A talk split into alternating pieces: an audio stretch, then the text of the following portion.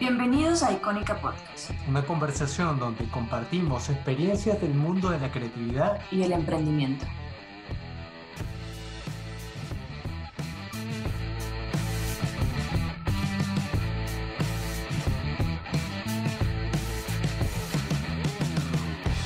Hey Aini, aquí estamos en nuestro tercer episodio. Cuéntame, ¿cómo estás? Hola Dani, muy bien. Después una nueva semana y un nuevo episodio. Eh, ansiosa de, comenzar nuestra conversación, que creo que hoy es un tema bastante interesante y que, y que nos atañe a todo el mundo, ¿no? Sí, o sea, vamos a hablar de plata, plata, dinero, money. Eh, eso que le gusta a todo el mundo.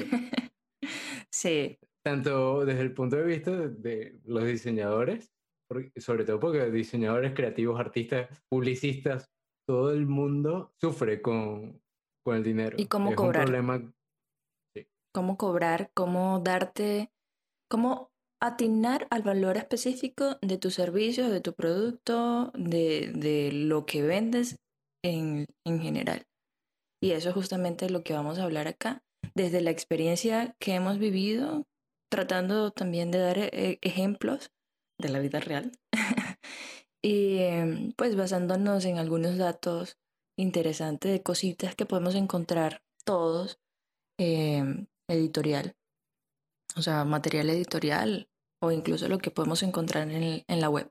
Sí, allí vamos a ir haciendo una excursión por distintas áreas, sobre todo para ver si podemos dar un poco de luz a este tema que eh, es tan polémico, que no debería ser, porque estamos en un, un mundo que se rige por el dinero y aunque nosotros trabajemos en algo que nos apasiona, eso no significa que no podamos cobrar por ello. Sí. por sí totalmente loable y debemos hacerlo. Sí. Sí, también, pues, eh, pues es que vivimos en un sistema, como bien lo, lo dices, que se rodea de y se alimenta del dinero, ¿no? Y, y aunque, aunque lo estamos haciendo de corazón, ¿no? Y estamos viviendo de la pasión, pues esa pasión tiene un valor y ese conocimiento tiene un valor. Y tenemos que aprender a, darlo, ¿no? Y expresarlo. Y que sea respetado también por quienes reciben eh, nuestros servicios o nuestro producto. Y eso es lo que queremos conversar hoy. Pues en mi experiencia en esta semana he tenido justamente algo, algo de eso, em, aunque también quisiera tocar puntos como cuándo saber cuánto vales, ¿no? Cuánto valor tienes. El valor eh, que luego vamos a hacer equivalente en la moneda, ¿cierto? Porque pues tener valor es una cosa y cuánto cuesta es otra, es otra cosa. Perfecto. Entonces, cuéntanos, cuéntanos eso que, que te pasó. Yo quiero saber. Yo quiero ver el chisme allí, lo jugoso. Tú, tú eres chismosísimo, sí. No, pues nada, es que esta semana, o sea, yo, yo estoy trabajando con, con una marca.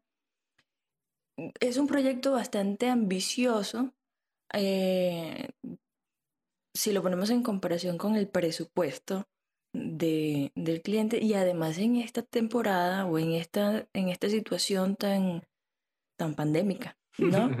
Entonces, ¿cómo saber cuál es el límite entre eh, bueno, hay que ser generoso y hay que ser solidario, esa es la palabra.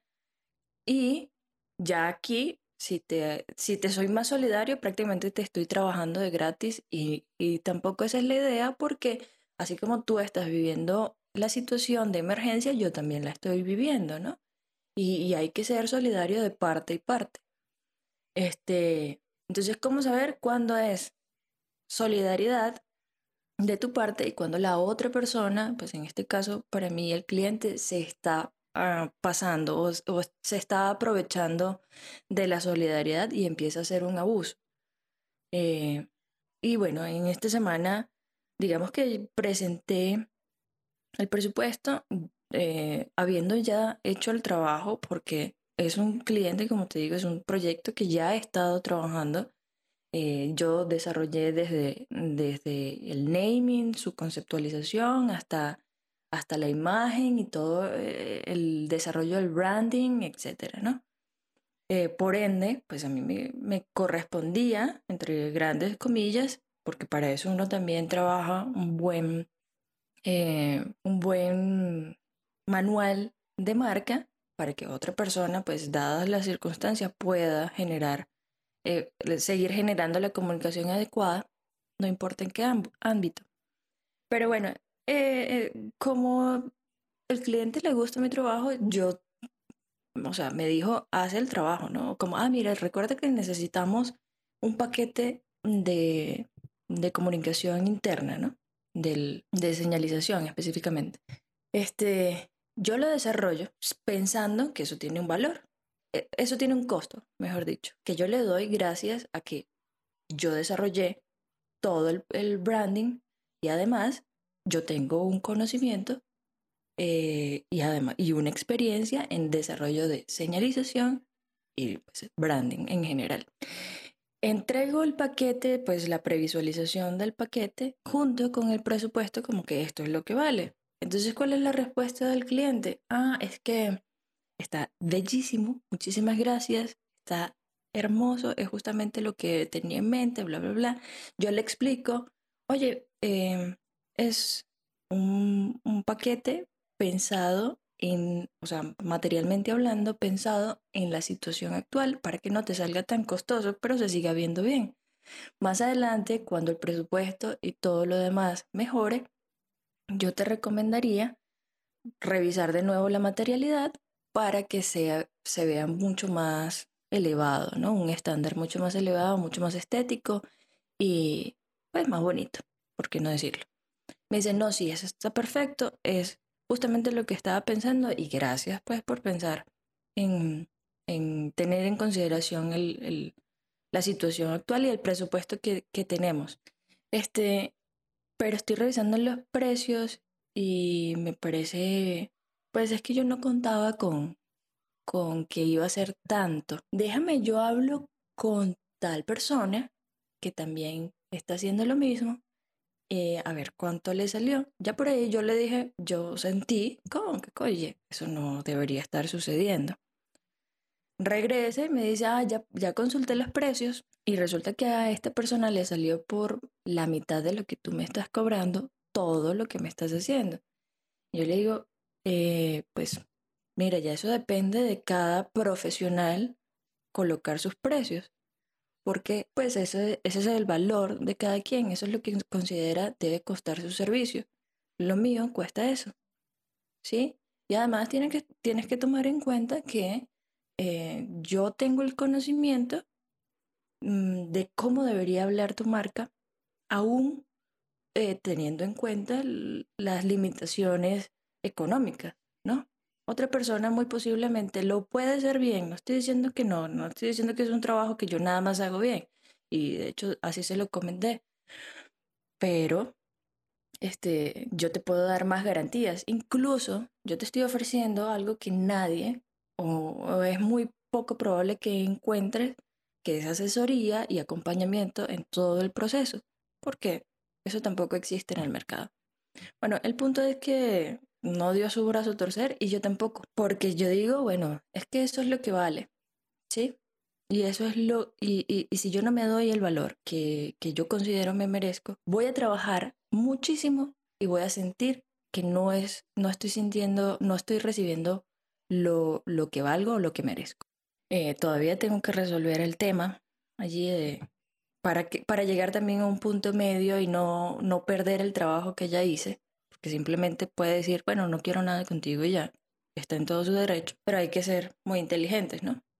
A, llegar a ese punto medio que estoy comentando, no sentir justamente que, que, que de gratis, porque es que todo tiene un valor y, todo, y, y el cliente está bien que cuide sus finanzas, pero también está bien que nosotros como profesionales cuidemos nuestro, nuestra valorización en el mercado. Sí, definitivamente. No es una cuestión de que vayamos a regalar las cosas.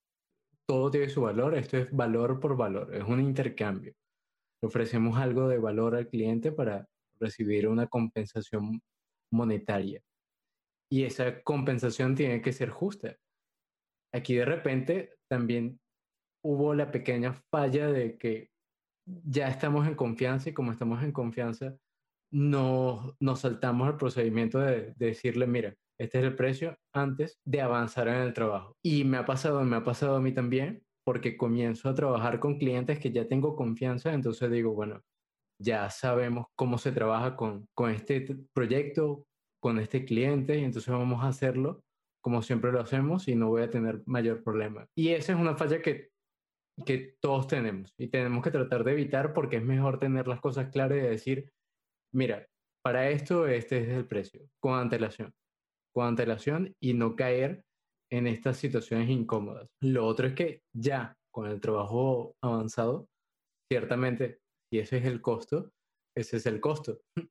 Y ya el cliente tiene que valorar si lo quiere o no porque tampoco vamos a regalárselo. Y también ese, ese trabajo, tienes toda la razón, de yo cometí la, el error de hacer el trabajo antes de presentarle cuánto cuesta, porque cuando él vea cuánto cuesta, ahí sí tiene la oportunidad de hacer la comparación y decidir hacerlo con quien quiera hacerlo.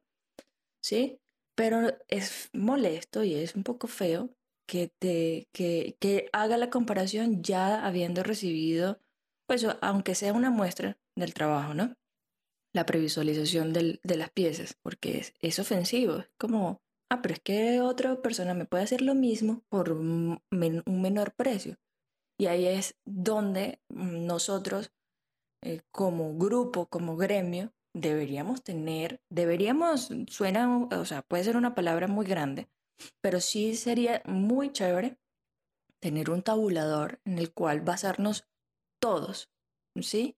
En donde haya una base de acuerdo a tu, a tu estrato profesional, ¿no? O sea, junior, semi-junior, em, perdón, semi-senior, senior y máster experto, el papá de los helados. yo me acuerdo que en Venezuela yo realicé exactamente eso, estuve moviendo un tarifario con distintos precios base que ayudara a cada uno de los diseñadores que trabajaban en el área a tener un, punto de referencia inicial.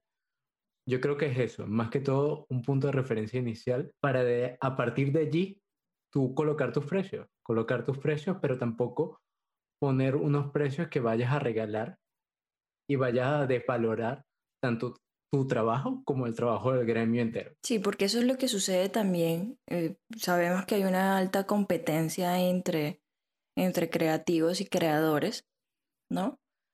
Este, y hay una competencia que, que está basada en los precios y que es muy duro, muy, muy duro. Porque pues el cliente que no tiene el conocimiento, porque no tiene por qué tenerlo, porque para eso está buscando un profesional, por supuesto que está acostumbrado en este, en este sistema capitalista salvaje a, encontrar el precio que mejor se le acomode a su, a su bolsillo o a sus finanzas eh, y no está mm, valorando pues otros aspectos mm, que, que puedan ser efímeros, ¿no? Que nada más un profesional lo reconoce y, lo valora, lo valora entre comillas. Entonces puede parecer una competencia desleal, ¿sí? Puede parecer una competencia insana cuando yo soy un diseñador eh, con cinco años de experiencia, o sea, suficiente como para, para hacer un trabajo profesional, este, pero estoy cobrando como un diseñador recién graduado, ¿no? ¿Por qué? Porque prefiero tener 10 clientes cobrándole a un dólar que tener a un cliente y tener la valentía. Valentía, pues hay que cuidar mucho esta palabra, tener la suficiente confianza, es mejor, de cobrar un diseño en, en 10 dólares, ¿no? Por poner un precio. ¿Sí? Yo creo que allí también hay, hay muchísimas variables y es algo muy difícil, es muy difícil de valorar porque la gente te dice, bueno, los precios varían primero dependiendo de tu experticia, de tu experiencia, pero también varían dependiendo del cliente que aquí hay un debate muy grande, sobre todo en el área de las personas que queremos poner un, tabulador de precios o por lo menos un, modo de referencia para el resto de profesionales. Y hay gente que te dice, bueno, los precios no deberían variar dependiendo del cliente. Si es Coca-Cola o es Juan el de la esquina, yo le cobro lo mismo porque mi servicio es el mismo y siempre es igual de óptimo. Me parece interesante, me parece que, que esa propuesta tiene sentido, sin embargo, yo no la comparto porque cada cliente es distinto. No es lo mismo hacerle un proyecto a Juan el de la esquina, aunque se lo hagas de la manera más óptima posible, a hacérselo a Coca-Cola, porque el grado de responsabilidad y de inmersión del proyecto es distinto. Tú vas a hacer el labor más loable posible.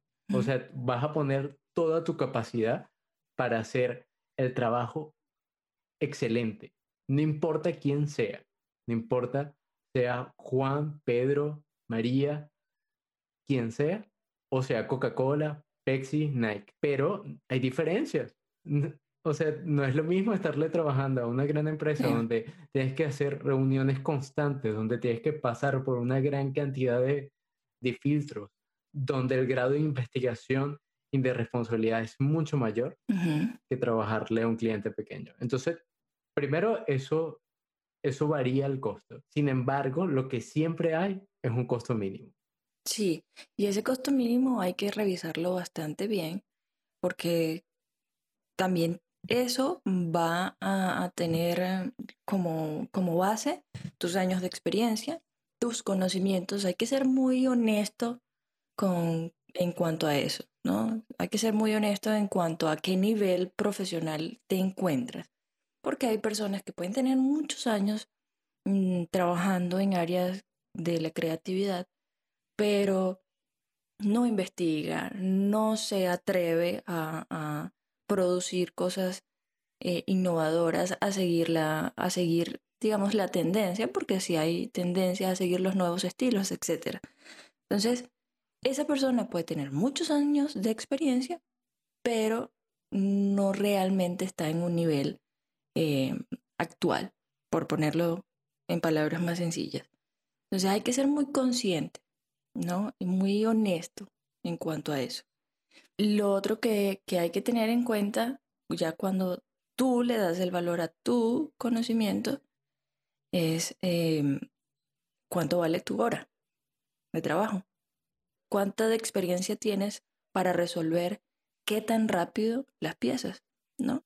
La luz, pues la electricidad, el arriendo, si tienes una oficina, eh, el internet, tu equipo. Entonces, todo eso hay que tomarlo en cuenta para cuando tú le vas a presentar un presupuesto dando, dándole costos a tu servicio y pues em, valorizándote en el, en el mercado. Sí, yo creo que sobre todo cuando comienzas, que es el momento que obviamente simplemente quieres proyectos y entonces quieres portafolio, pones cualquier precio. Pero también hay que pensar de que tú quieres crecer, quieres cambiar de equipo, quieres mejorar tu estación de trabajo, quieres mejorar tu calidad de vida y para eso tienes que ir aumentando los precios.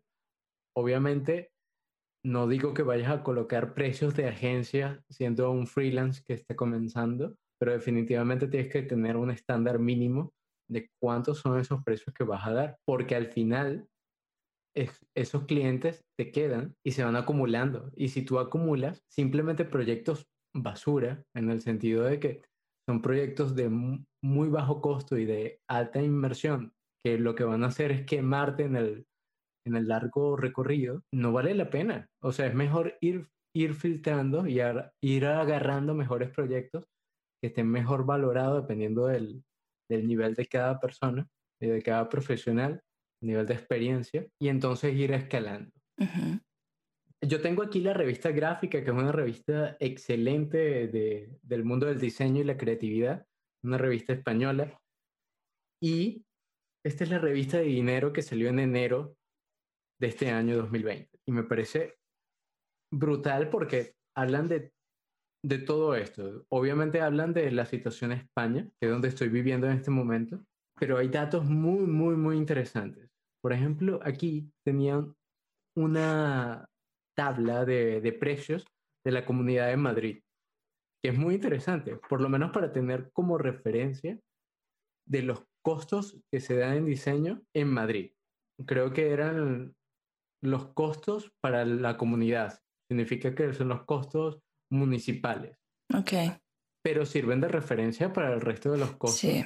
dentro del área. Sí, y lo, y lo más eh, interesante de ese tipo de información es que, como, como he- hemos estado diciendo, lo van a dividir o lo van a segmentar por nivel de experiencia del, del profesional, ¿no? Pues lo- los bien conocidos junior, semi, semi-senior, seniors y, y experto.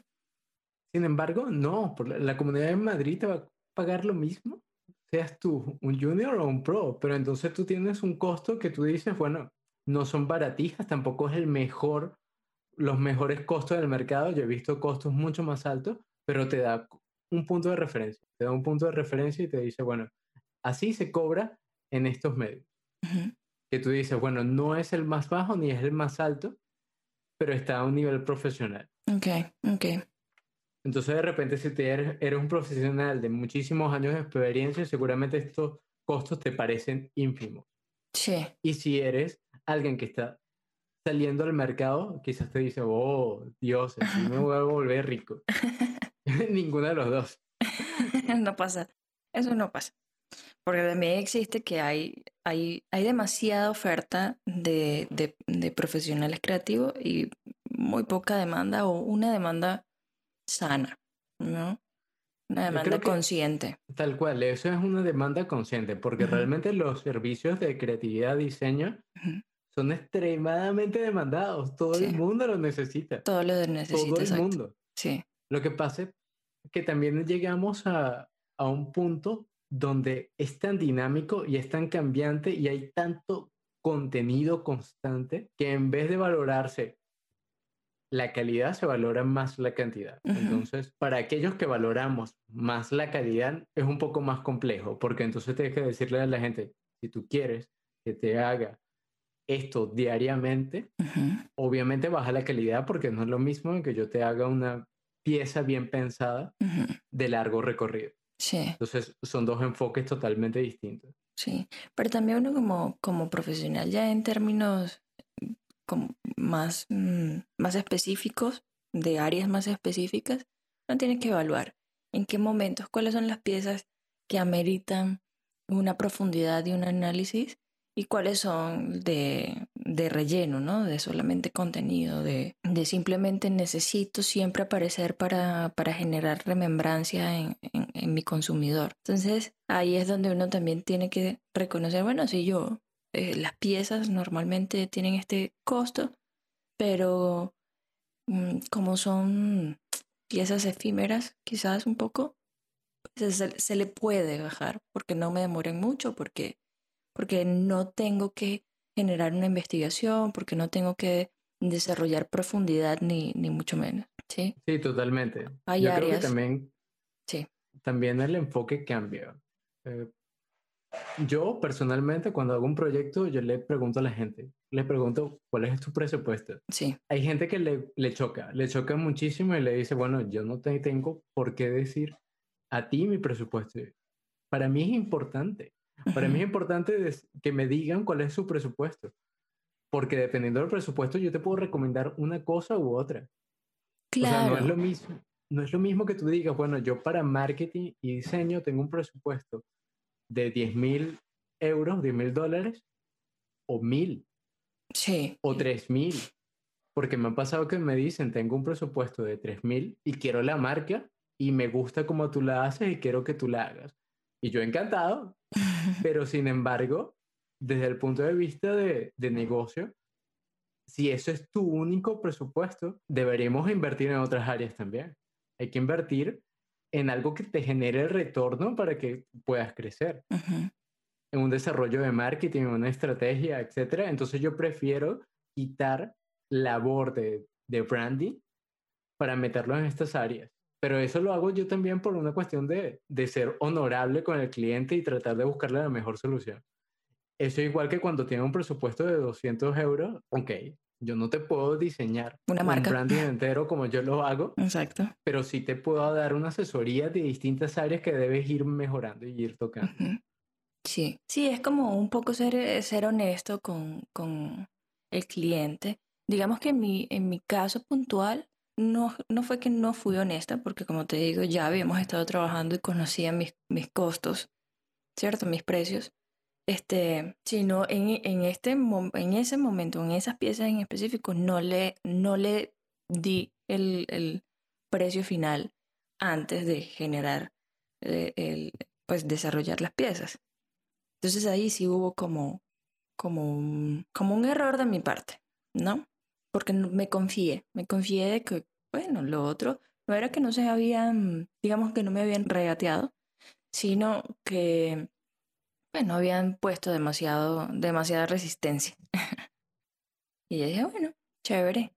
Eh, no me abusé, porque como digo, hay que ser muy consciente también como profesional y ser ético. Lo que está diciendo, lo que estás diciendo, Daniel, tiene mucha coherencia con ser profesional, porque un cliente que me dice, tengo 3 mil dólares para derrochar en, trabajo, en desarrollo de marca, este, yo le puedo hacer y deshacer, ¿no? Eh, en cuanto a marca, también me puedo abusar de eso y decir, ah, no, es que solamente la marca te cuesta 3 mil dólares, ¿sí? O sea, se me pueden abrir las agallas de ganar mucho dinero porque pienso que el cliente tiene, eh, lo tiene, tiene un presupuesto para eso, pero no es lo conveniente porque no, no es lo que necesita a lo mejor el cliente. Tiene mucho sentido lo que dices de, pero ven acá, vamos a estudiar qué es lo que realmente tú necesitas, si una marca súper profunda y muy desarrollada o además de una muy buena marca necesitas pues estudiar cómo eh, el, elevarte o cómo impulsarte, ¿no? Y es también parte, de, parte de nuestro trabajo, porque es muy chévere diseñar el- cómo queremos y con el presupuesto que nos dé la gana, pero también es parte de la profesionalidad o de, o de ser profesional decirle al cliente, "Ah, es que tú no necesitas una, un desarrollo de marca de ese estilo, sino también tienes que recordar que, bueno, te tienes que ver de, en las siguientes plataformas o lo que sea. O sea, hacerle un trabajo de asesoría que también nos corresponde. Sí, yo creo que uno tiene que guiar al cliente porque al final tú eres el profesional y, si, y no solamente eres un profesional técnico que gestiona las herramientas de diseño y el conocimiento de diseño o de creatividad, etc. Tú eres un profesional mucho más amplio que puede, lo puede guiar en ciertas áreas. Obviamente cada quien tiene su especialidad y entonces tiene una experticia en una cosa más que otra. Pero en, esa, en eso que tú eres experto, tú debes guiar al cliente y debes hacerle las recomendaciones pertinentes para que su objetivo se cumpla.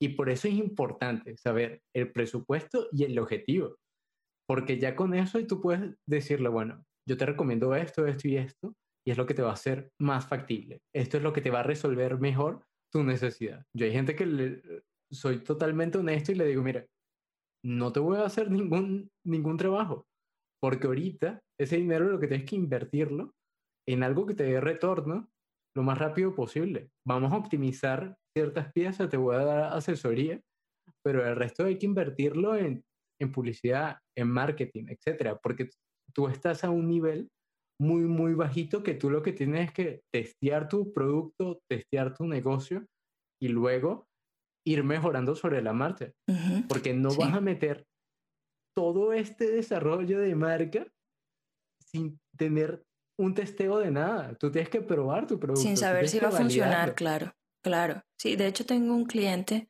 también es un súper cliente confiable y, y que confía mucho en mí en mi trabajo, que nos pasó justamente eso.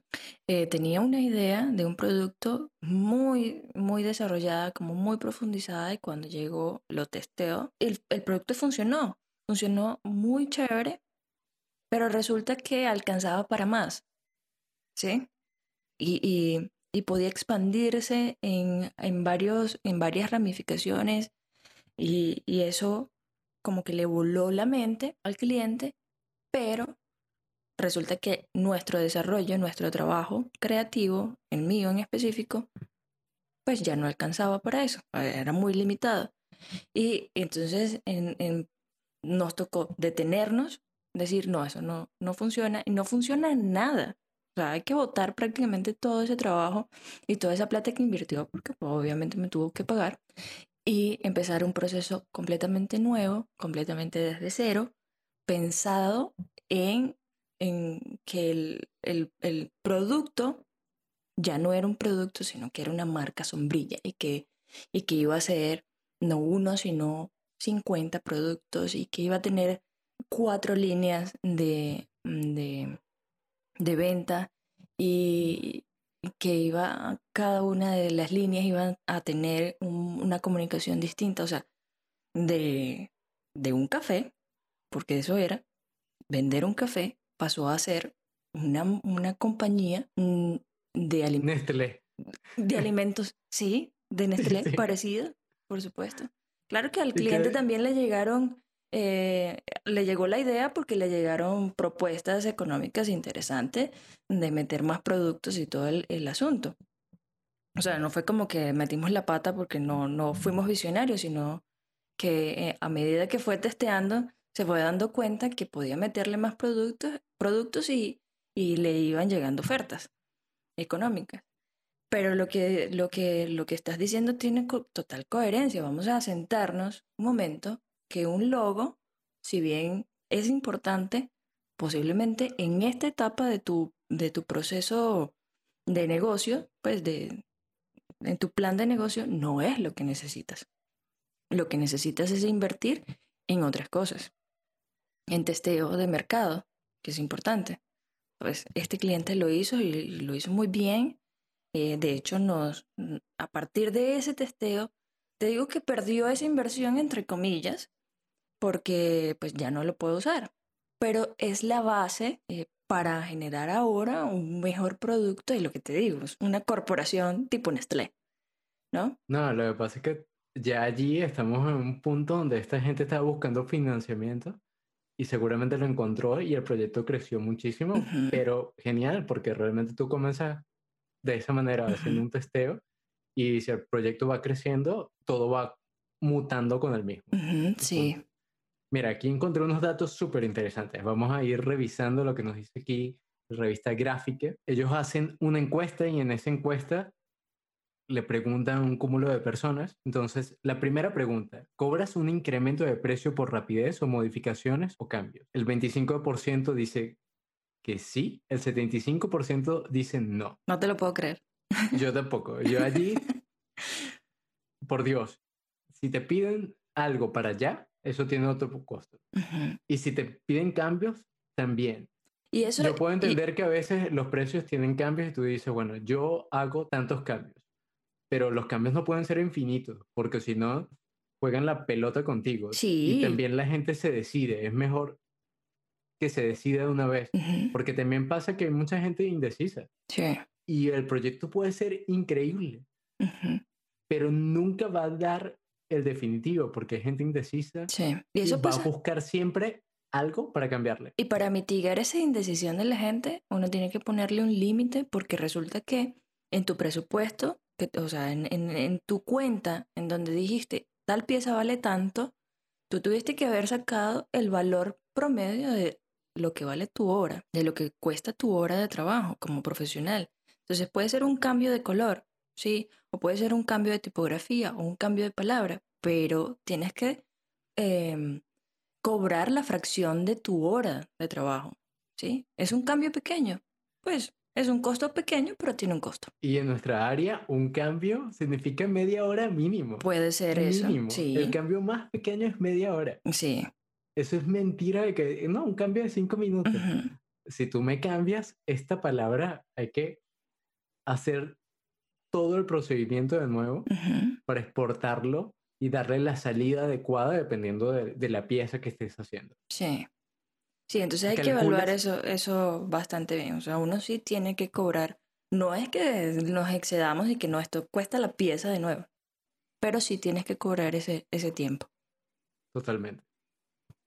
Calculas el coste de hora estudio en proyectos. 33% dice que sí, el 32% dice que no, la otra parte dice que no dice nada, no contesta. Pero eso significa que solamente una tercera parte de los creativos y diseñadores cobran un costo por hora, o por lo menos tienen un costo mental de su hora. Es que eso, a eso iba.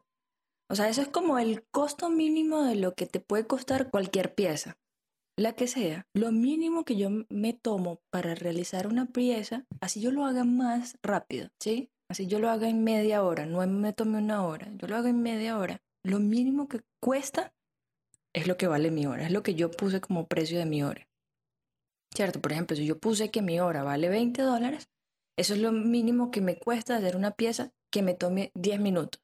Yo sé que pueden, pueden ser más minutos, pero eso, ese es el valor mínimo. Y siempre es importante porque con base en ese costo de hora es que uno puede generar el, el precio de todo lo demás. Aquí, por ejemplo, de estas personas que, que cobran por hora, dicen que su hora promedio es de 70, 90 euros. Fue la votación mayoritaria. Y luego la segunda de 40 a 50 euros. Entonces es interesante ver lo que responden estos, estos profesionales. Solamente la minoría cobra una hora entre 100 y 200 o 200 y 600 euros. Esos ya son los pros de los pros. Pero por lo menos me parece interesante esta hora entre 70 y 90 euros, que fue la mayoritaria aquí en España. Y tomando en cuenta que el costo de vida en España, por ejemplo, con respecto a Colombia, es tres veces el, el costo de Colombia, entonces seguramente la de Colombia sea tres veces este costo. Sí, total. Total. Eh, en Colombia no tengo el dato en, en específico, pero según lo, lo que mi- mis estudios vastos, lo, lo poco que he visto por allí es mm, 10 dólares, 20 dólares. No he visto más de 50 dólares la hora. Cosa que me parece wow. Incluso es que el mercado no te lo permite. ¿Ves? El mercado no te lo permite, aunque el costo de vida te lo exija, ¿sí? El mercado no lo permite que tú cobres 600 dólares la hora, no, te loco. Que cobres 200 dólares la hora, eso es una locura. No, yo eso nunca lo he cobrado. Ojalá. No, pero es que incluso 70 dólares es alto. Es un, un- o sea, cuando haces la conversión a pesos colombianos, eh, en- es alto para la equivalencia en el mercado. Sobre todo si eres freelance, es muy raro que tu hora cueste 70 dólares o 100 dólares. Por ejemplo, estos freelance de aquí decían entre 70 y 90 euros, pero sea, el costo de vida de aquí es tres veces más que el de Colombia. Entonces, obviamente no son los mismos costos. Sí. Por eso es difícil hacer un tabulador general, sobre todo porque cam- cambia de sitio en sitio, incluso de ciudad en ciudad, pero sí debes tener un mínimo. Sí, y, y, y bueno, ese costo de la hora profesional que vayas a sacar, tienes que medir el mercado, medir los costos de vida de tu localidad y allí hacer, hacer un, un promedio de cuánto vale, cuánto debería costar tu hora. O sea, es un montón de aspectos que tienes que tomar en cuenta, pero, pero sí es necesario que tengas como base y, y en conocimiento cuánto vale tu hora de trabajo. ¿Cuánto vale una identidad gráfica? Ok. Dame, dame tus costos. Apuesta, apuesta. No, no, no, eso es muy peligroso. Eh, eh, eso es eh, casarnos con algo de inmediato y como tú dices, yo también tomo en cuenta el cliente, el presupuesto del cliente y, y, y no todos los trabajos, a pesar de que pueda hacerse lo mismo, eh, cuestan, cuestan igual. Sí, cada proyecto es distinto. Ujú, Yo opino lo, lo mismo, pero es interesante ver el promedio. ujú, Aquí, por ejemplo, dieron la respuesta que el promedio de una identidad gráfica eran 500 euros, la Ujú. segunda 1000 euros y la tercera 2000 euros. Yo soy más entre 1000 y 2000 una identidad gráfica. Para mí 500 euros no va a ser una identidad gráfica jamás porque es muy, muy difícil Pero hacer eso, una eso, identidad gráfica tan rápida. Nuevamente, eso depende del mercado en el que tú trabajes, porque acá yo cobro mil por una identidad gráfica a, a, a mi cartera de clientes, por ejemplo, que son microempresarios o, o nuevos emprendedores, no me lo pagan. No me lo Sí, pagan no, es que porque no, no, no, No, o sea, es una locura, ¿sí? Para ellos. Para mí, pues me parece que está, pues incluso lo puedo cobrar porque el proyecto lo amerita, ¿sí? Pero la media no es esa. La media está entre, entre, el- entre los 500 y los 1000 dólares. Pero 2000 dólares no. O sea, No, tiene que tiene ser que una hacer- empresa, como, como estamos diciendo, tiene que ser una, una empresa grande, más bien, sí, de mediana a grande. No puede ser microempresarios, no pueden ser nuevos emprendedores, no puede ser, es que estoy sacando, eh, estoy vendiendo postrecitos y le quiero poner un logo. No, esa gente ni por casualidad hay que eh, ponerles esos precios. Porque no lo Uno tiene que pagan. hacer una equivalencia al sitio donde estás. Exacto. Por ejemplo, ahorita estamos dando estos costos simplemente de manera referencial. Obviamente, dependiendo de, de tu país, será distinto, pero por lo menos tienes ya una referencia. Sí, sobre, to- sobre todo haciendo la, la comparación entre los países, pues estamos en España y, y Colombia, pero vete a, a Venezuela. Sí. Pues en Venezuela, que, y entonces ocurre, yo sé que esto es un tema álgido, ocurre el abuso de la gente, ¿no? De aprovecharse que al cambio de, de- de dólares a bolívares, eh, pues sale muy beneficioso en- eh, hacer negocios con, con un venezolano, un creativo venezolano, porque el, el costo es mínimo en dólares, pero es un abuso. O sea, es, es abusar de ese profesional y de su situación, mm, que es una situación atípica, ¿no? Sí, yo puedo entender que de repente no le vas a pagar lo que vale en tu país porque el contexto es distinto, pero tampoco vas a estar pagando migajas. Exacto, porque e- ese profesional merece y tiene un valor. Esta situación es distinta y entonces obviamente está en una situación donde cada dólar, cada euro es importante, pero igual, igual, no vas a estar abusando de la situación de alguien más. Ujú, Exacto.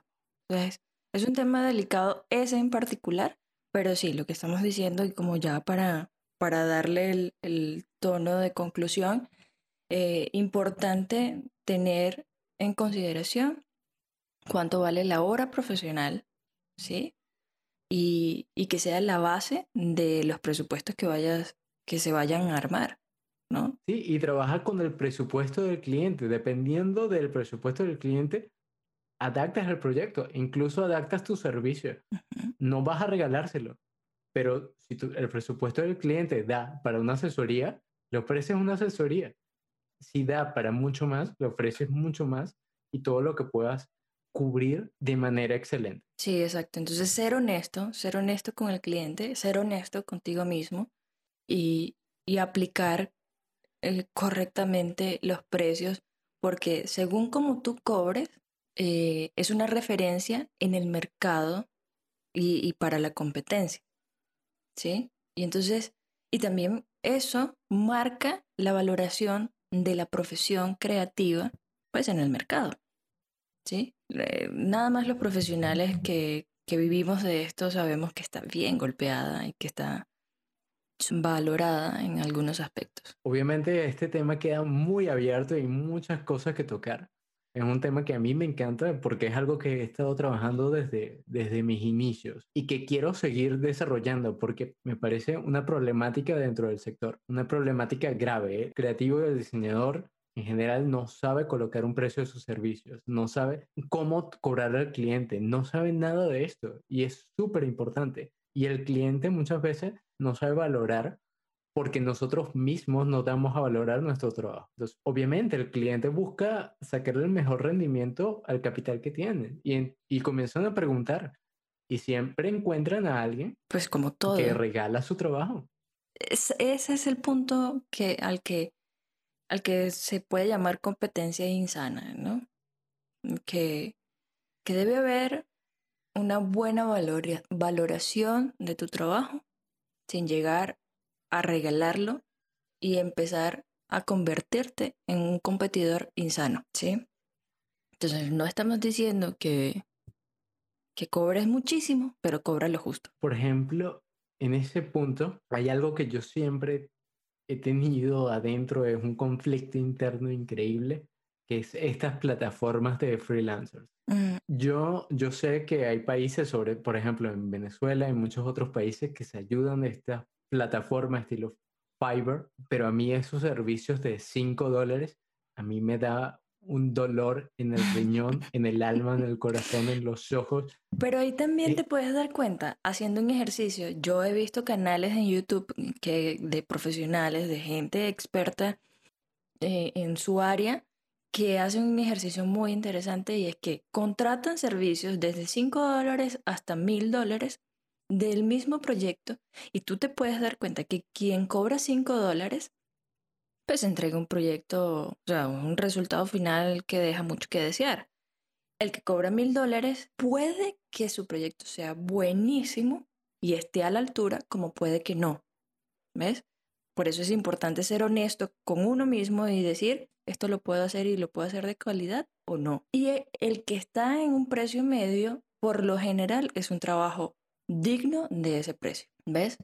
Entonces, Sí, yo estoy de acuerdo contigo que, que esas plataformas eh, suelen darnos eh, equivalencias monetarias no tan apegadas a la realidad, pero también sucede que ahí mismo no podemos, nos podemos dar cuenta que quien está cobrando de más, por lo general, no, no cubre las expectativas y quien está cobrando de menos tiene menos calidad. ¿Sí? lo hace muchísimo más rápido, por supuesto, porque no tiene el conocimiento para generar una buena pieza. No, hay veces que tienen el conocimiento, pero es una cuestión de que, obviamente, por costos, tienen que simplemente producir.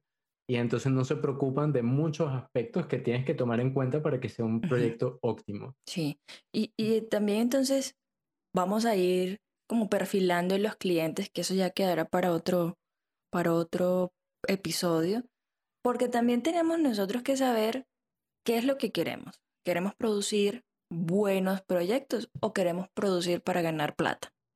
¿No? Eso no tiene nada que ver de vivir eh, por amor al arte. Podemos amar lo que queremos, pero también corresponde en ser, selectivo a la hora de, generar proyectos. Yo quiero ambas. Yo quiero generar buenos proyectos y ganar plata. Yo lo tengo súper claro. Ah, pero hay que, hay que saber llegar a eso también. Bueno. Sí, hay que buscarlo, pero realmente es una cuestión de ir creciendo e ir filtrando. Filtrando proyectos y filtrando clientes. Yo creo que te sientes mucho más tranquilo y mejor contigo mismo cuando haces eso. Porque no hay peor sentimiento que estar haciendo un proyecto que sabes que está mal pagado y que estás dando un esfuerzo increíble. Luego eso te come, te come por dentro. Sí, por supuesto. Y da rabia y da frustración. Yo prefiero no hacer nada. Y que eh, no puedes pagarme, corto, no importa. Prefiero estar tranquilo en mi casa. Me pongo a ver Netflix. Sí. Me pongo... Vivo de mi miseria, no importa. No, yo puedes hacer otras cosas, otras cosas que le vas a sacar mayor rendimiento. yo prefiero sacar con ¿Y el proyectos que pueda vender en un futuro de otra manera, proyectos personales, y estar haciendo un proyecto puntual. Y, el, también el beneficio personal interno de, de, sentir que estás haciendo lo correcto para el cliente y lo correcto para ti. Ese es el, punto adecuado de, de, cuánto debe valer tu, servicio. No le estoy sacando los ojos al cliente, pero tampoco me estoy matando y desgastando una, una energía en un proyecto que puede ser muy bueno, se puede ver muy bien, pero no me está retribuyendo lo suficiente. Pero bueno, ya se nos está acabando el tiempo de conversación y sí es un tema súper interesante y muy extenso. Tiene muchas aristas que, que tocar y nos encantaría pues que, que mencionen qué dudas les, quedó, qué, qué otras pudieron satisfacer con nuestra conversación y ya será para el próximo episodio. Sí, nos dejan sus comentarios, nos dejan sus preguntas y y la vamos viendo, vamos viendo y vamos resolviendo. Sí. Este, bueno, para mí ha sido un placer nuevamente, Dani, en esta semana conversar contigo y, y hablar de nuestros pesares. y que vamos a cambiar el nombre al podcast, que no es icónico, sino el diario de, el confesionario de Dani. sí, sí, total. Pero bueno, de eso iba, ¿no? El, el, el podcast de, de, hablar desde nuestra experiencia y, y, hacerles ver que es una, profesional, un, una profesión, perdón, mm, igual que cualquier otra y que tiene necesidades y que intentamos nosotros en esta conversación vislumbrar, resolver esas necesidades o eh, encontrar las herramientas para, si, si no existe a nivel global, por lo menos individualmente lograr y conseguir el éxito haciendo lo que te gusta y lo que amas. Bueno, estamos en contactos, entonces cualquier cosa nos escriben en nuestras redes. Daniel Zapatas en todas mis redes, ya saben dónde encontrarme. Ainaru Méndez en todas, preferiblemente por Instagram, es mucho más directo y, y bueno, nada, gracias, hasta la próxima. Esto fue icónica, nos vemos luego. Cut. Eito, bye bye.